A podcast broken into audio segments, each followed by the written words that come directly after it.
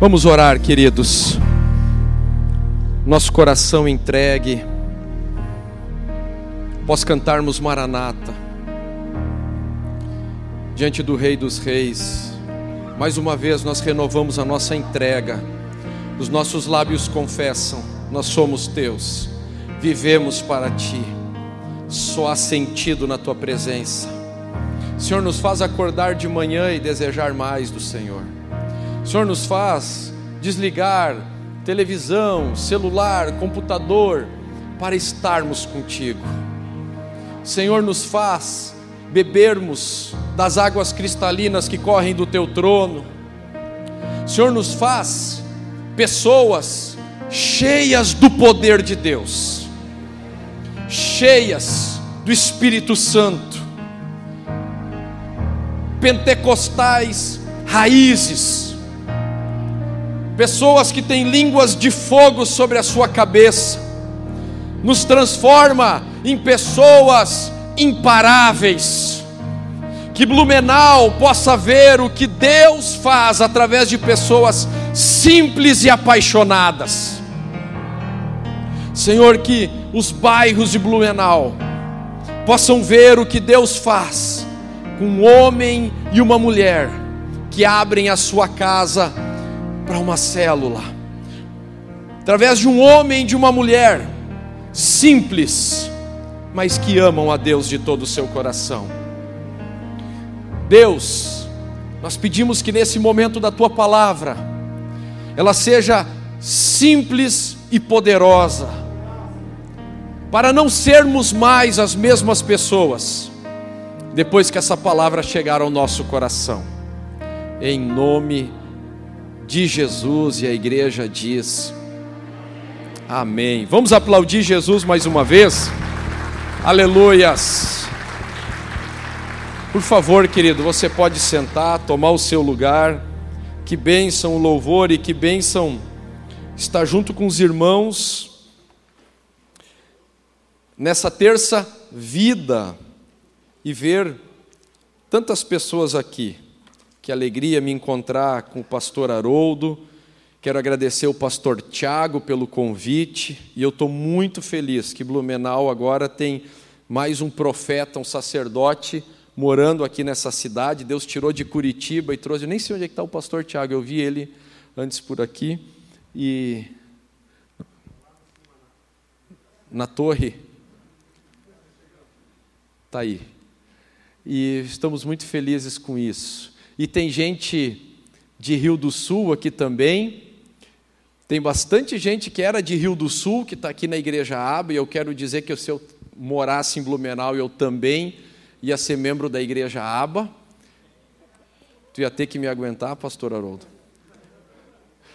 E um prazer muito grande. Eu não vi, mas o pastor Luciano, que veio comigo, é pastor em Trombudo Central, e Agrolândia, Atalanta, Braço do Trombudo, todas essas maiores cidades de Santa Catarina, ali daquela região.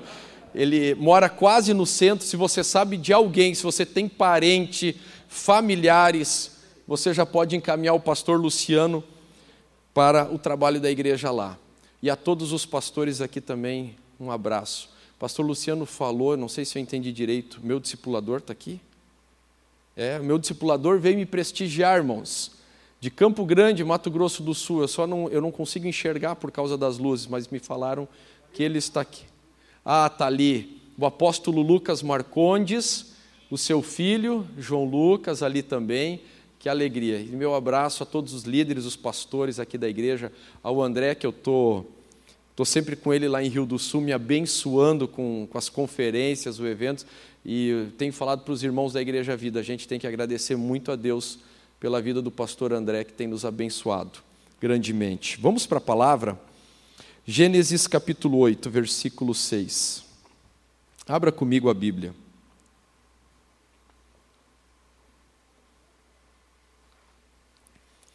Gênesis capítulo 8, versículo 6. Diz assim a palavra de Deus: Passados quarenta dias, Noé abriu a janela que fizera na arca esperando que a terra já tivesse aparecido, Noé soltou um corvo, mas este ficou dando voltas. Depois soltou uma pomba, para ver se as águas tinham diminuído na superfície da terra. Mas a pomba não encontrou lugar onde pousar os pés, porque as águas ainda cobriam toda a superfície da terra, e por isso voltou para a arca, a Noé. Ele estendeu a mão para fora, apanhou a pomba e a trouxe de volta para dentro da arca. Noé esperou mais sete dias e voltou e soltou novamente a pomba. Quando voltou ao entardecer, a pomba trouxe em seu bico uma folha nova de oliveira. Noé então ficou sabendo que as águas tinham diminuído sobre a terra. Esperou ainda outros sete dias e de novo soltou a pomba, mas desta vez ela não voltou. No primeiro dia do primeiro mês do ano 601 da vida de Noé, secaram-se as águas na terra. Noé então removeu o teto da arca e viu que a superfície da terra estava seca. No vigésimo sétimo dia do segundo mês, a terra estava completamente seca. Então Deus disse a Noé: Saia da arca você e sua mulher, seus filhos e as mulheres deles. Faça que saiam também todos os animais que estão com você as aves, os grandes animais e os pequenos que se movem rente ao chão. Faça-os sair para que se espalhem pela terra, sejam férteis e se multipliquem. Então Noé saiu da arca com sua mulher, seus filhos e as mulheres deles, e com todos os grandes animais e os pequenos que se movem rente ao chão e todas as aves. Tudo que se move sobre a terra, saiu da arca uma espécie após a outra.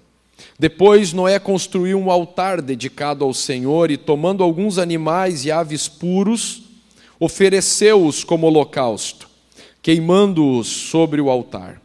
O Senhor sentiu o aroma agradável e disse a si mesmo: Nunca mais amaldiçoarei a terra por causa do homem pois o seu coração é inteiramente inclinado para o mal desde a infância.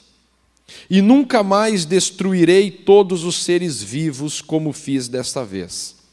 Enquanto durar a terra, plantio e colheita, frio e calor, verão e inverno, dia e noite, jamais cessarão. Até aqui a palavra de Deus, e o título dessa mensagem é Tudo Muda ao nosso redor quando aprendemos a recomeçar.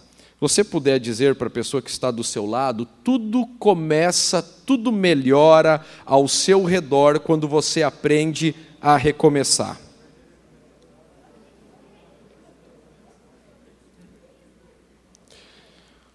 Não sei se vai ter slide, mas se não tiver, não tem problema. Queridos, você já ouviu falar da maior marca de brinquedos do mundo?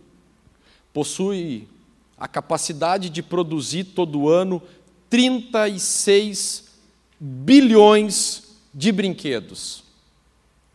Atrás da maior marca de brinquedos do mundo, também tem os maiores milionários do mundo.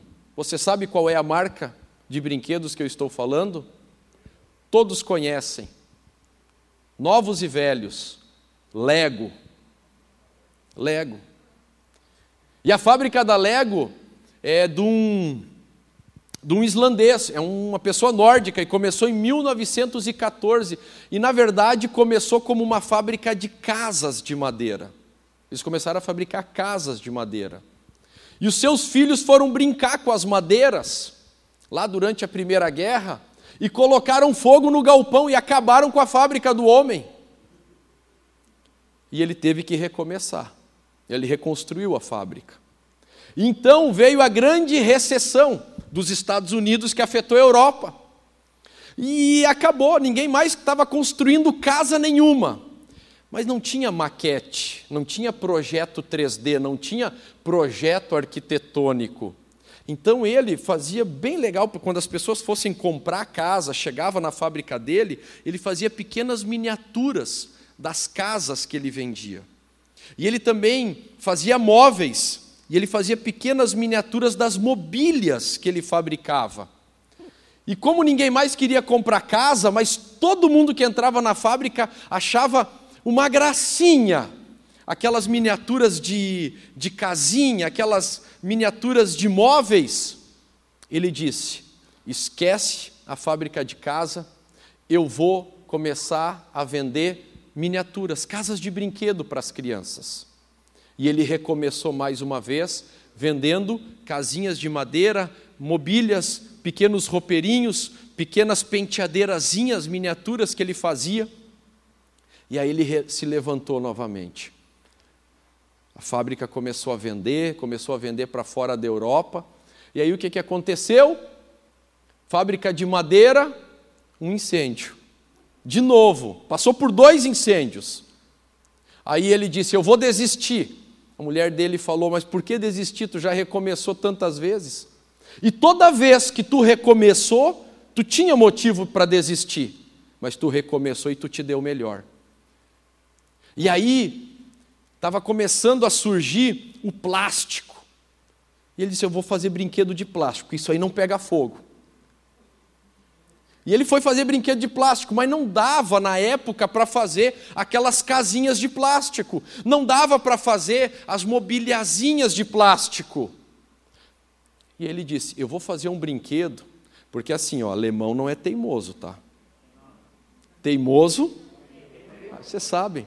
Ele disse: Eu vou fazer um brinquedo que todas as idades vão brincar, porque ele notava que as crianças começavam a brincar, mas quando chegava nos 10 anos, não brincava mais com aquele brinquedo. E ele disse: eu vou, eu vou fazer um brinquedo que todo mundo vai brincar. E ele fez os tijolinhos de plástico. E quando ele começou a mostrar para as pessoas, as pessoas diziam: quem vai pagar por um brinquedo que ele mesmo vai ter que montar? As pessoas querem comprar um brinquedo, querem comprar um brinquedo pronto, para sair e brincar. E ele disse: Não, mas você pode fazer o seu brinquedo. E hoje, um homem que aprendeu a recomeçar, já foi, já faleceu, mas os seus filhos são trilionários mas já passaram fome. O que, que eles aprenderam? A recomeçar. Tudo muda ao nosso redor quando nós aprendemos a recomeçar.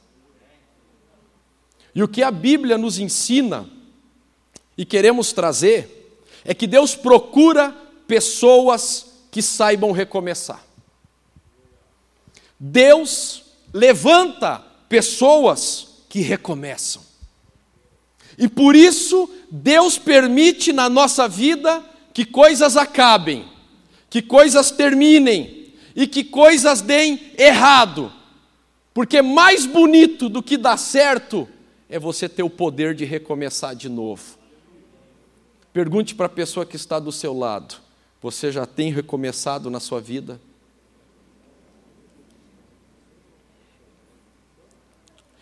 E nós entendemos que Deus colocou na Bíblia a saída da arca de Noé com a sua família, para que toda vez que nós precisarmos recomeçar algo que foi destruído, nós também saibamos a maneira certa. E só existe uma maneira certa de fazer as coisas, é a maneira de Deus para recomeçarmos.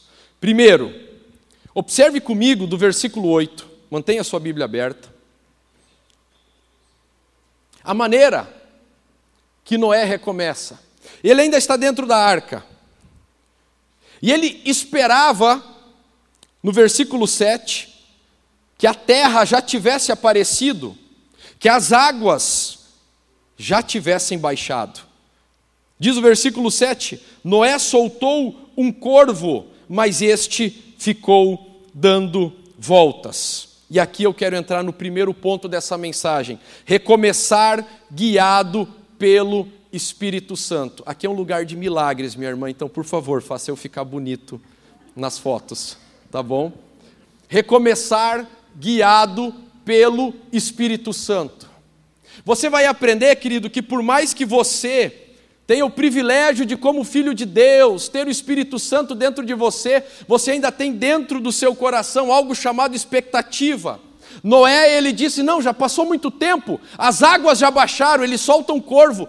Não deu, o corvo voltou, o corvo ficou dando volta em cima da arca e entrou novamente. Porque a pessoa que é guiada pelo Espírito Santo, ela consegue vencer a sua ansiedade. A pessoa que é guiada pelo Espírito Santo, ela consegue vencer a sua vontade atrapalhada, a sua vontade descontrolada, a sua cabeça, a sua imaginação. E ele soltou o animal errado. Porque o corvo, querido, o corvo, o corvo é rapina, o corvo é jaguara, o corvo, ele é selvagem, o corvo gosta de coisa putrefada, e você vai observar que sete dias depois, se ele fosse ansioso, já no outro dia ele, ele abria de novo a portinha da arca e soltava uma ave. Mas ele espera sete dias. E agora ele solta uma pomba. Pomba, ela é dependente. Sabe por que existe pombo correio? Porque a pomba é tão dependente que ela faz poucos caminhos durante a vida. Ela mora em poucos lugares. Pombas não migram. Pombas não migram.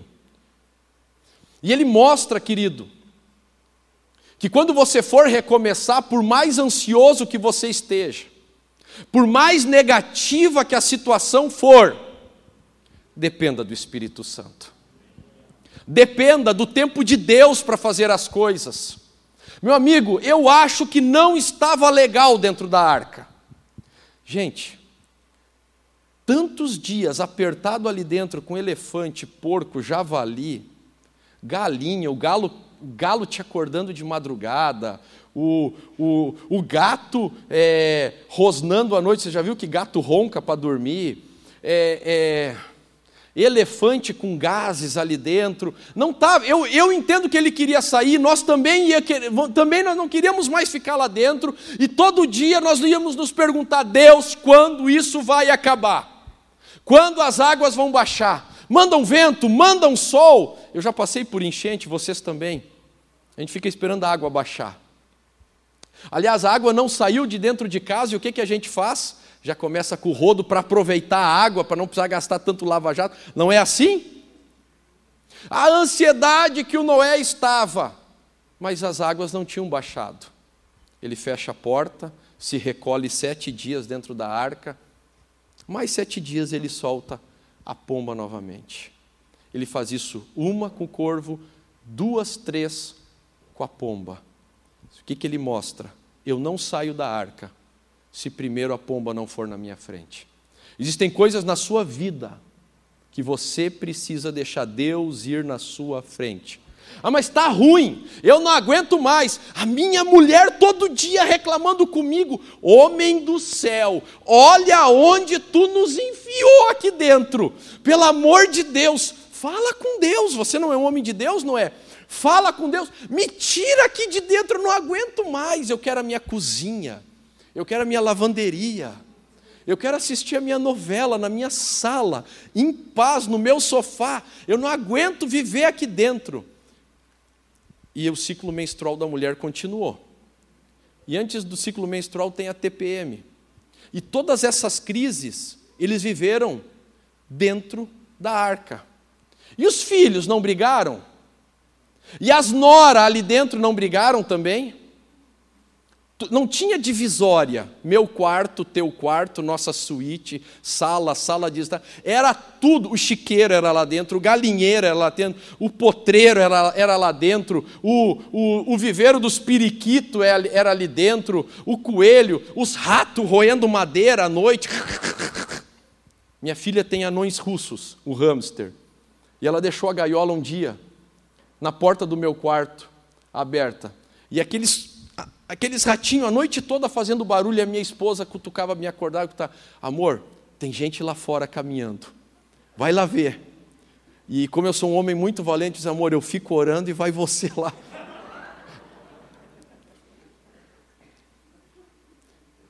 Mas ele abre a janela, ele não põe a cabeça para fora, ele deixa a pomba. Porque mostra que toda pessoa que recomeça e recomeça bem é uma pessoa guiada pelo Espírito Santo. E toda pessoa guiada pelo Espírito Santo, ela sabe ser paciente. Ela sabe que o tempo de Deus é melhor que o seu tempo. Ela sabe que a hora de Deus é melhor do que a sua hora.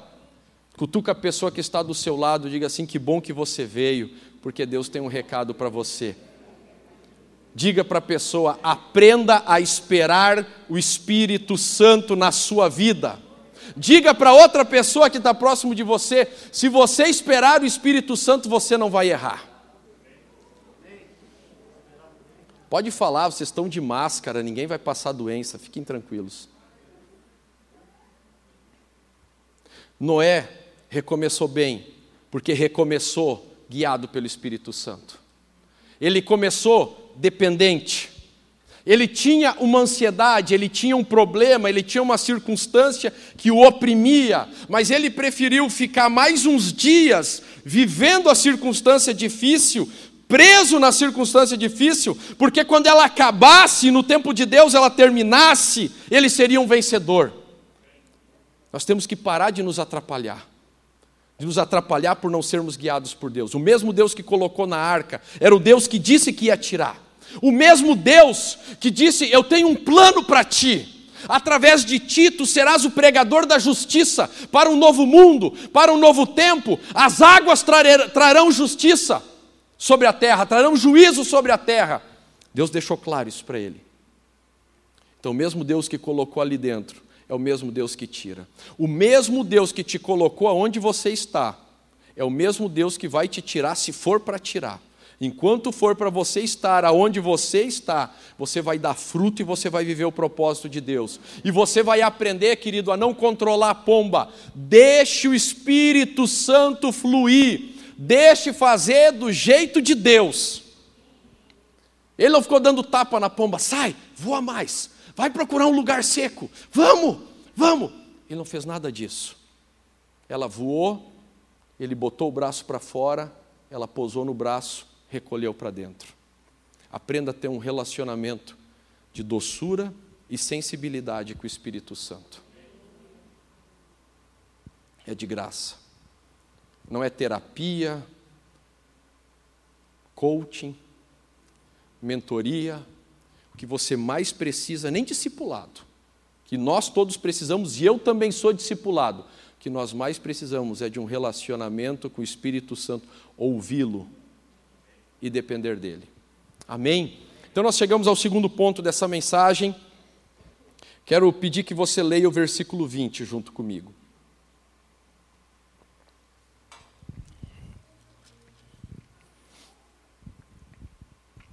Depois Noé construiu um altar dedicado ao Senhor e, tomando alguns animais e aves puros, ofereceu-os como holocausto, queimando-os sobre o altar. Querido, se você quiser mudar as coisas ao seu redor, se você quiser recomeçar, número um, recomece guiado pelo Espírito Santo. Número dois, recomece com um altar de louvores. Sem cão, Jafé, as noras saíram e, meu Deus, a arca agora posou na terra e a primeira coisa quando saíram, vamos descobrir esse mundo. A paisagem tinha mudado. Os cientistas já provaram para nós que todo o nosso relevo, esse enrugamento geográfico que houve, montanhas, Alpes, cordilheiras, todas essas coisas surgiram no dilúvio. Por isso que a aliança de Deus com Noé liberou a carne, porque agora tem frio. Por causa dessa mudança. Agora tem calor, agora o homem tem que subir morro. Não tinha morro antes. Nós tínhamos a Pangeia, todos os continentes unidos. Agora o homem precisa de proteína para subir montanha, para sobreviver ao calor, à geada, aos zero graus, ao frio, tudo mudou. E quando eles abrem a porta da arca e eles percebem aquela beleza de mundo, vamos explorar. Agora existem cachoeiras, antes não tinha cachoeiras. Olha que lindo! Agora nós temos pôr do sol atrás das montanhas, não tinha pôr do sol atrás das montanhas antes. Mas o altar diz assim, ó, gurizada, Sem, Cã e Jafé. Cada um pega uma pedra. Nós vamos construir um altar para Deus. Ninguém vai fazer nada nesse novo mundo. Ninguém vai fazer nada. Nossa família vai fazer uma adoração ao Senhor. Vamos prestar culto ao nosso Deus. Nós vamos dobrar o joelho, porque é assim que se começa bem construindo o altar de louvores. E altar, no Antigo Testamento, ele tem que ser com pedra bruta, não pode ser com pedra lavrada, pedra lapidada, pedra trabalhada, porque o lugar de santidade, que é o altar, é construído com pessoas simples e brutas, rudes, rústicas, como nós, e são pessoas assim que são transformadas. É sobre nós que Deus coloca a adoração, e a adoração traz santidade para a nossa vida. A adoração traz conexão com Deus. A adoração, ela fala de entrega com Deus. A primeira coisa que Noé fez foi o altar. Tinha muita coisa para fazer. A mulher já dizendo: "Nós vamos botar a nossa casa aqui, ó, porque eu gosto do sol da manhã batendo na minha janela." A mulher dizendo assim: não, mas o nosso quarto vai ficar com a janela para essas árvores aqui, porque eu quero acordar de manhã, eu quero ver esses lírios aqui brotando, coisa maligna. Mas não é casa, ninguém vai escolher terreno, ninguém vai escolher nada. Vamos fazer um altar para Deus. E altar tem que ser construído. Não tinha altar pronto. Pessoas que começam bem são pessoas que se sacrificam para fazer um altar de louvor, adoração a Deus. Adorar a Deus, queridos, não é fácil, porque adoração não é música, adoração é entrega. Adoração é o que eu vivo, não é o que eu canto. Adoração é sacrifício. Adoração é você ir contra a sua vontade. Você acha que eu acordo todas as manhãs com vontade de orar? Você acha que eu gosto de ler a Bíblia? Eu não gosto, mas pergunta se eu deixo de ler. Não deixo. Isso é adoração a Deus. Não, pastor, mas eu, eu gosto de pôr meus fones de ouvido. E aí eu ponho lá a música e do bate na porta e eu fico chapado ali na cama. Para com isso, rapaz, sai da tua cama, vai dobrar joelho. Vai ler Bíblia. Vamos. Para com adoração gostosa, adoração é sacrifício. É bom? É bom. Mas adoração significa você ter construído algo para Deus.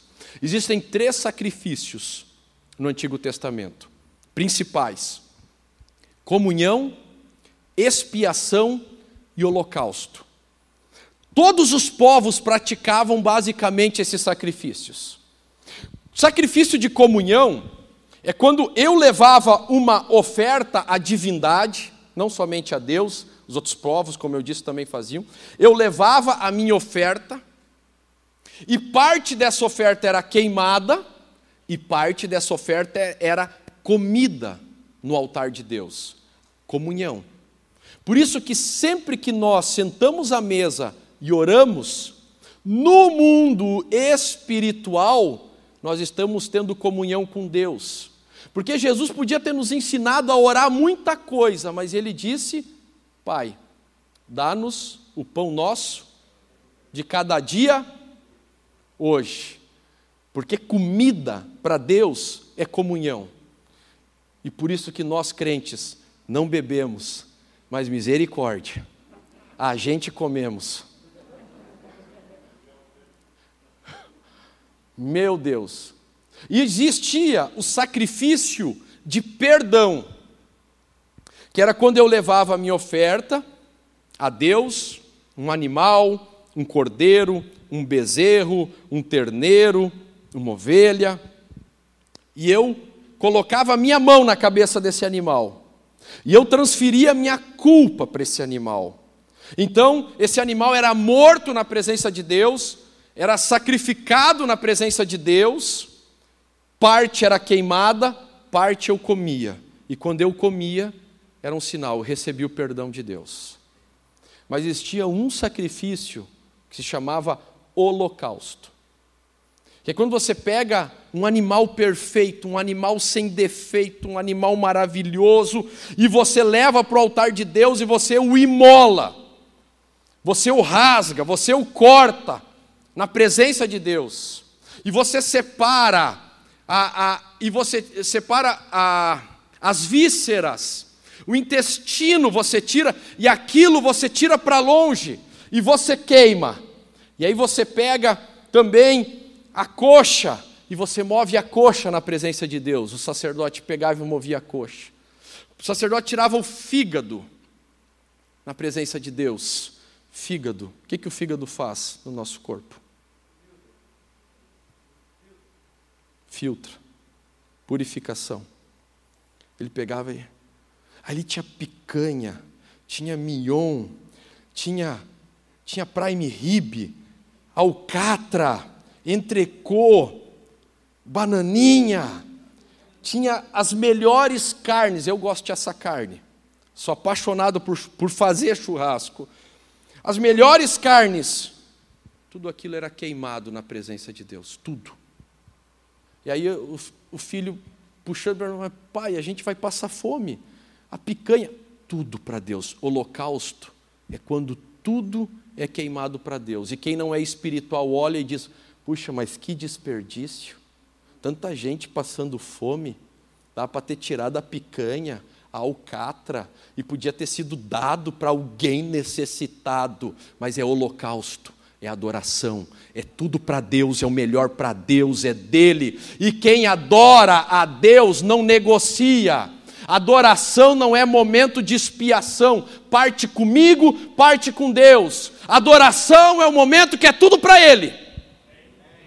Até as coisas que eu disse, puxa, isso aqui poderia ser útil para mim. Adoração é tudo, é para Ele. Adoração é sacrifício. Diga para a pessoa que está do seu lado: que bom que você veio, porque Deus está falando diretamente com você.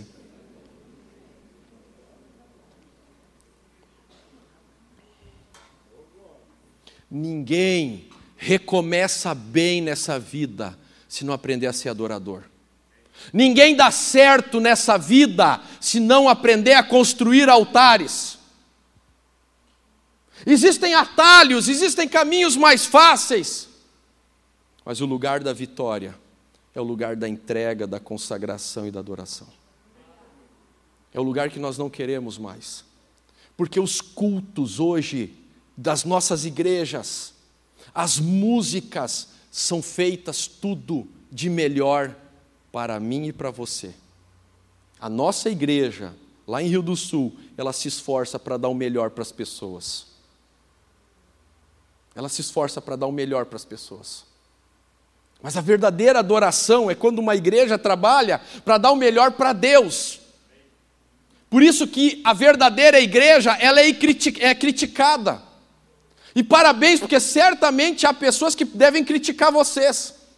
Parabéns, porque vocês são adoradores. Adoradores colocam tudo no altar de Deus. Adoradores ouvem comentáriozinhos, ouvem piadinhas do tipo assim: Ah, tu te converteu? Ah, mas tu é daqueles que diz que, que não pode ter relação sexual? E aí, se você é um adorador, você está lá no meio na roda, três, quatro te cercando do mundo, te xaropeando, você é desses mesmo que eu sou. O que, que tu tem a ver com a minha vida?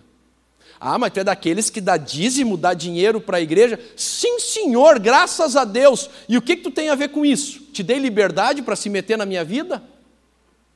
Tá, mas e, e, tu não gosta mais de mulher e coisa, tu consegue ser homem de uma mulher só, ou solteiro, como já aconteceu comigo, quando eu era solteiro, ter que ouvir, tá, mas então tu é meio giletão. Querido, o que tu quiser pensar de mim, tu pode pensar, eu tenho um compromisso com meu Deus. Tu não paga minhas contas, tu não me ajuda, e tem uma frase que eu guardei para mim: quem não chora a minha morte não merece a minha vida. Não vou perder meu tempo. Não vou perder meu tempo com os questionamentos do mundo. É o mundo que tem que responder as minhas perguntas. E não eu responder, porque sou eu, através da Bíblia, que tenho as respostas de uma palavra de esperança. Obrigado pelo seu amém. Podia ter sido um pouquinho mais forte. Terceiro e último ponto.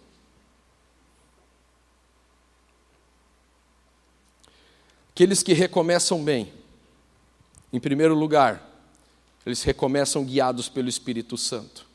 Em segundo lugar, recomeçam com altares de louvor. Terceiro lugar, recomeçam com a verdade sobre a realidade. Veja comigo o versículo 21, o seguinte: O Senhor sentiu o aroma agradável e disse a si mesmo: Nunca mais amaldiçoarei a terra por causa do homem, pois o seu coração é inteiramente inclinado para o mal desde a infância.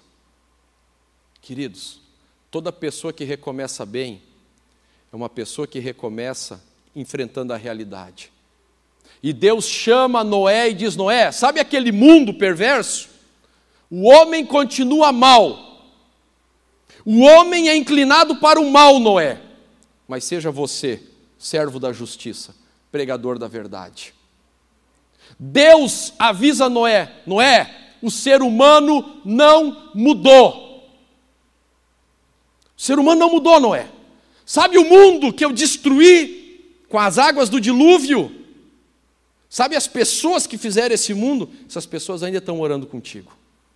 Essas pessoas são da tua família, são da tua casa. Essa pessoa é você, Noé. E sabe, querido, se você começa algo dentro de uma ilusão, você já é um frustrado por excelência. Ilusões nos frustram. É porque nós nos sabotamos. Nós queremos acreditar em algumas coisas que, que são mais fáceis pensar daquela forma do que pensar na realidade. Querido, Deus dá um aviso para Noé. Noé, não mudou nada. E foi depois do Noé adorador. E aí o Noé descobriu o vinho. Deixou lá umas umas uvas dentro da vasilha fermentada e a uva fermentou, escapou aquele suco, e assim os cientistas explicam como é que se formou a experiência com vinho.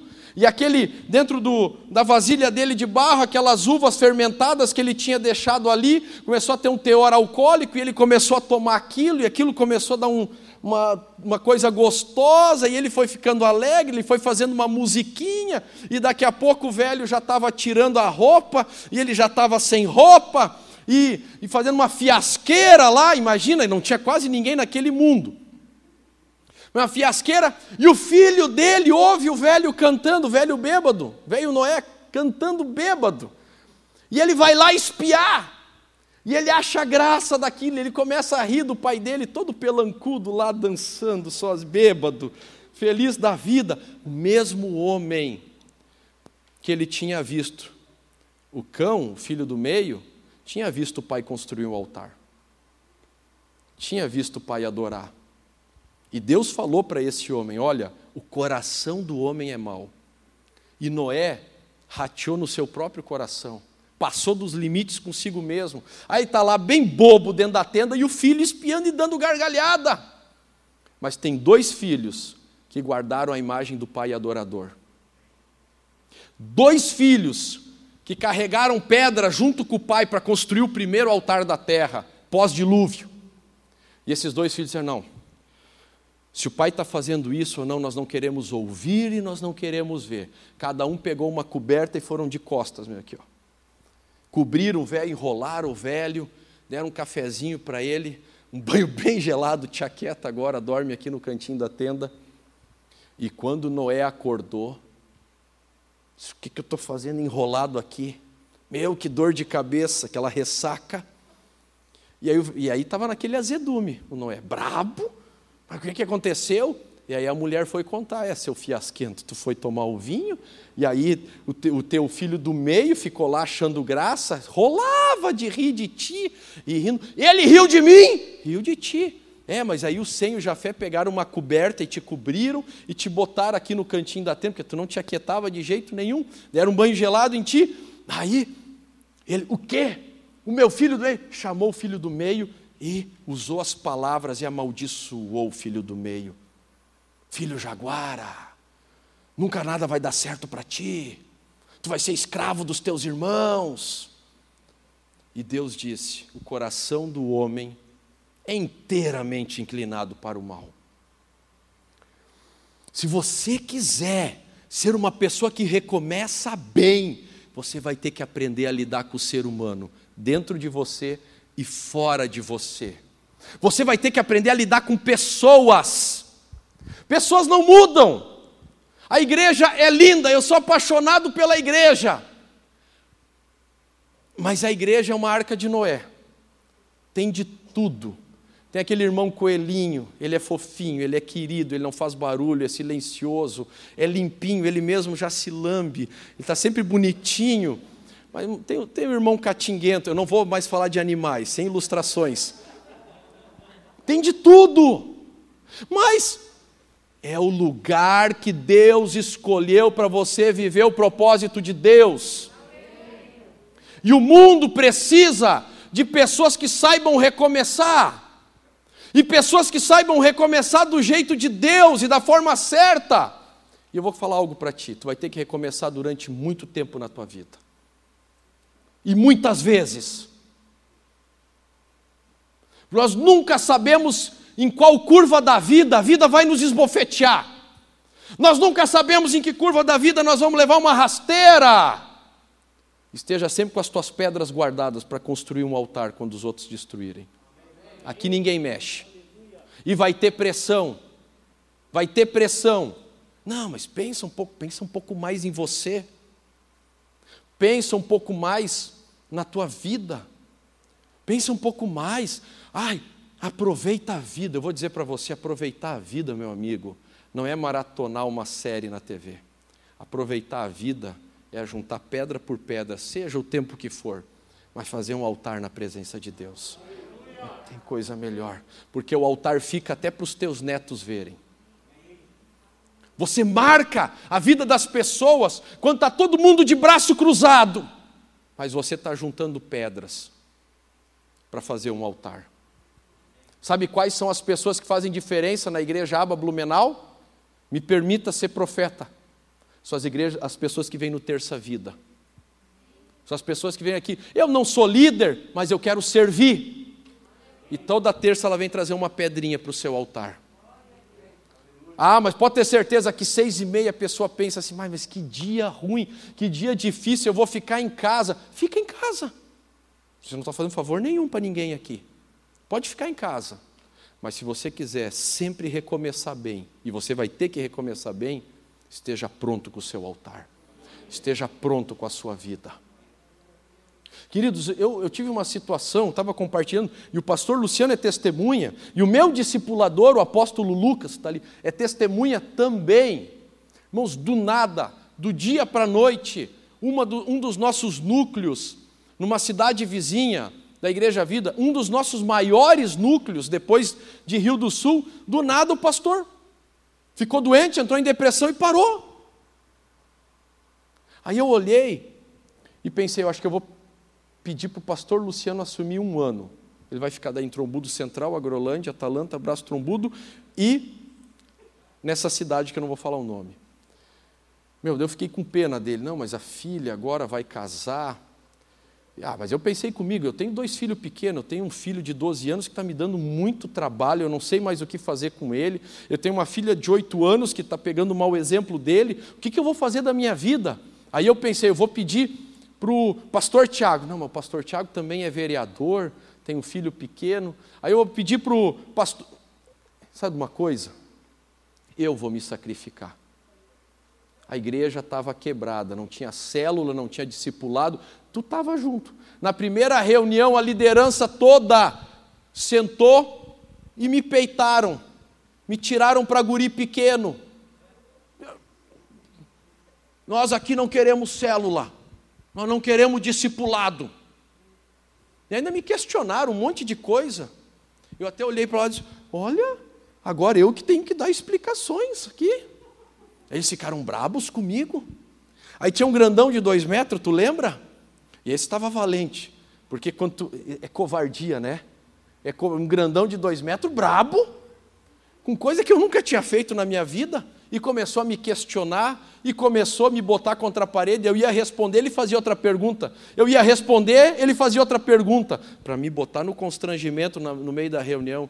Senhor Grandalhão, pode parar. Pode parar, parou aqui. Foi tua última pergunta. Agora tu fica quieto, tu fica em silêncio, acabou. O negócio é o seguinte: vocês querem recomeçar, não vamos fazer uma oração aqui. Eu só quero gente que ama Jesus. E pessoas que amam Jesus abrem a Bíblia, dobram o joelho, abrem a sua casa, e os outros não são um problema, porque nós amamos pessoas e nós vivemos para pessoas. Sabe o que aconteceu? Me abandonaram.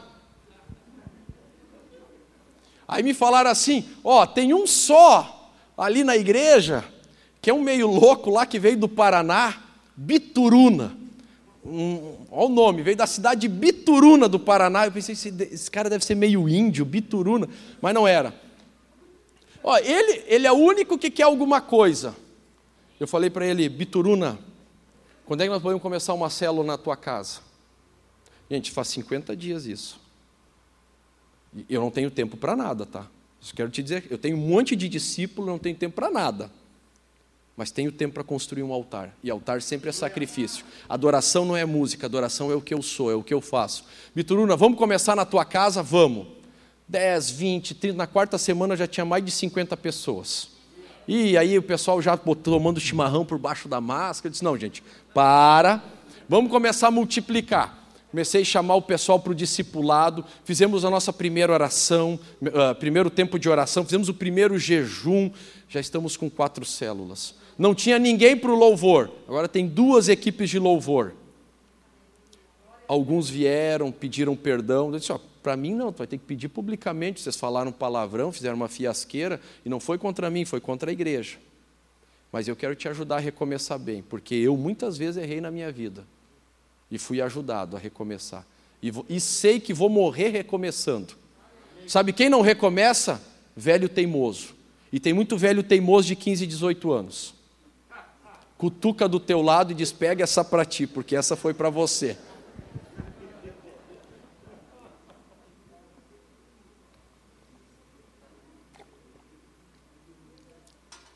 Agora, queridos, o que fazer depois de ler sobre a vida de Noé? O que fazer depois do Senhor falar conosco sobre a vida de Noé? Nós transformarmos a terça vida num grande altar para Deus. Nós estamos aqui com pedras vivas.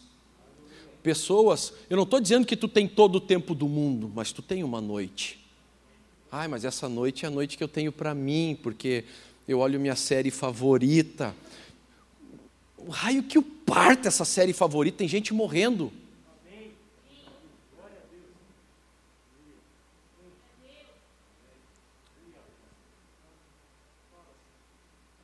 Tem gente precisando. E o pastor André falou uma frase em Rio do Sul que nós nunca mais esquecemos. A igreja é a única entidade da terra que existe não para quem está dentro, mas para quem ainda não está aqui dentro. Gente, quantos grupos, quantas casas, quantas casas, quantas vidas. Ninguém está pedindo para você nada, mas nós estamos dizendo, re comece, a pandemia vai acabar e vai sobrar somente os adoradores, os guiados pelo Espírito Santo, aqueles que verdadeiramente têm um compromisso com Deus. E nós vamos pegar hoje, nós vamos fazer um grande altar aqui na terça vida. E alguns têm a liberdade de dobrar o joelho, outros de repente se deitar, de se atirar, mas que seja um lugar, queridos, para nós fazermos uma aliança eu tenho certeza que o Espírito Santo vai falar com cada pessoa nesse momento. E Deus vai te dar visões aqui dentro, impressões do que Ele tem separado para você. Mas você diz: minha vida está igual, está do mesmo jeito, o que, que Deus tem para mim? Vem para o altar para Deus falar. Aí fique à vontade, porque o altar é o lugar de todos os filhos de Deus. Você quer vontade para sair do seu lugar agora mesmo, não sei se vai ter música, se não tem, pode ficar sem música também, não tem um problema com isso. Mas esse é o momento que você tem a oportunidade de você ouvir algo do Espírito Santo para o seu coração.